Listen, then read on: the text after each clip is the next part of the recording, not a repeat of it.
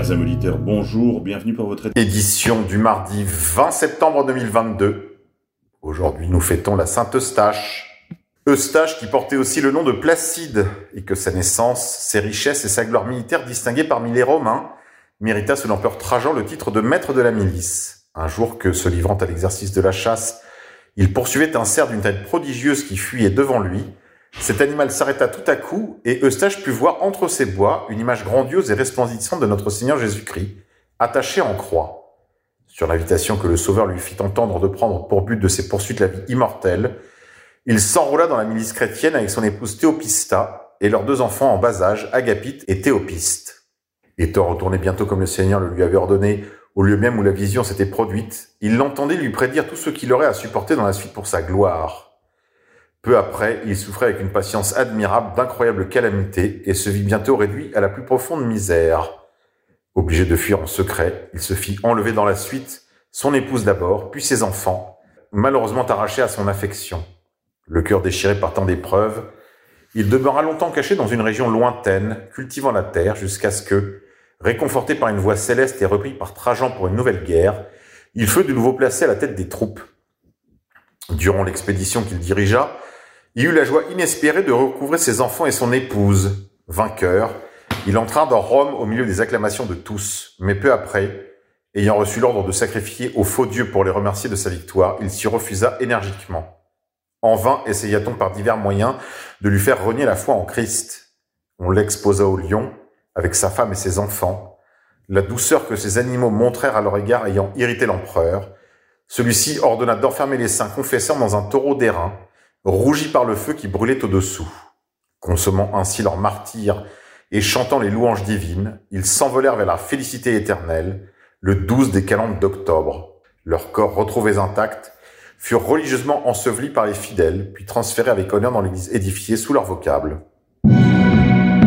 Guadeloupe, l'état de catastrophe naturelle reconnu après le passage du typhon Fiona. Nous avons une pensée pour nos compatriotes euh, d'outre-mer, Puisse le Seigneur leur venir en aide dans ces heures difficiles. Résistance. L'archevêque de Cracovie, monseigneur Jedrzejewski, déclare Le président français porte le caractère manifestement satanique d'un antéchrist d'une perversité rare et terrifiante. En voilà un qui n'a pas besoin d'aller chez l'ophtalmo. Climat. Situation hors de contrôle à Haïti avec des scènes de pillage généralisées. Le pays est paralysé depuis le début de semaine suite à la hausse des prix du carburant et de la vie chère. La population exige le départ du Premier ministre. Économie. Les entreprises déclarées insolvables en Angleterre et au Pays de Galles ont bondi de 43% en août par rapport à l'année dernière via TheGuardian.com. Finance.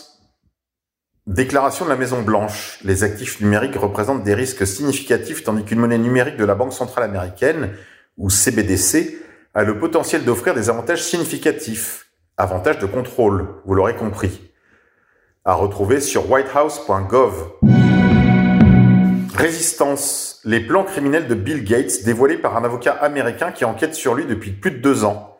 Gates travaille en étroite collaboration avec Klaus Schwab et le Forum économique mondial de Davos pour réduire la population humaine. Retrouvez la vidéo sur mon fil Telegram, repère underscore K repère-du-8K. Vatican. Le pape François suivrait-il des séances de radiothérapie?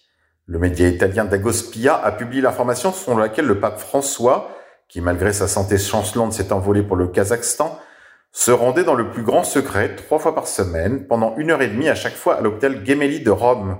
Le média italien en conclut que le pape suit une radiothérapie. Il serait donc affecté d'un cancer. Faillite des cryptos.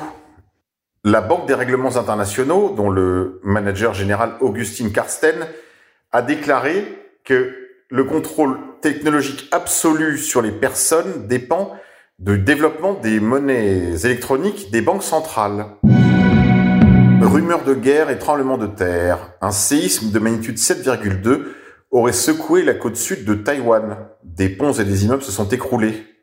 En plus de l'alerte de super typhon, le Japon a émis une alerte au tsunami. Affaire des tombes en Russie-Ukraine.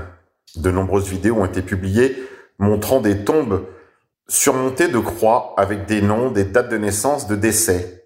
Il ne s'agit manifestement pas de fausses communes comme on l'entend partout, mais simplement de tombes de soldats ukrainiens abandonnés par les leurs. Les Russes leur ont donné une sépulture chrétienne. Et voilà qu'on les accuse d'avoir commis l'irréparable, des crimes de guerre, des crimes contre l'humanité et pire encore.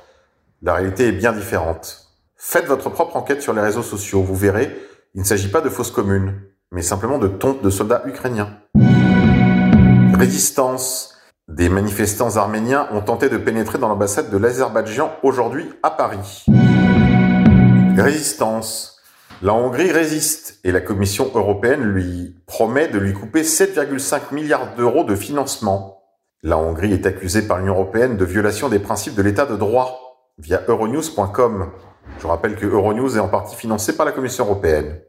Dans cette mésaventure, la Pologne s'est montrée solidaire de la Hongrie, alors qu'elle ne tienne pas du tout la même position à tenir à l'égard de l'opération spéciale russe en, Ukraine, ou plus exactement de l'opération spéciale russe contre l'OTAN. En effet, le Premier ministre polonais Mateusz Morawiecki a déclaré lors d'un point de presse que la Pologne va s'opposer de toutes ses forces à cette démarche des institutions européennes visant à priver de fonds un pays membre, en l'occurrence la Hongrie, de manière absolument non autorisée. Monnaies électroniques, casse du support de l'Ethereum. L'Ethereum est passé en dessous des 16 000 dollars cette nuit. Énergie.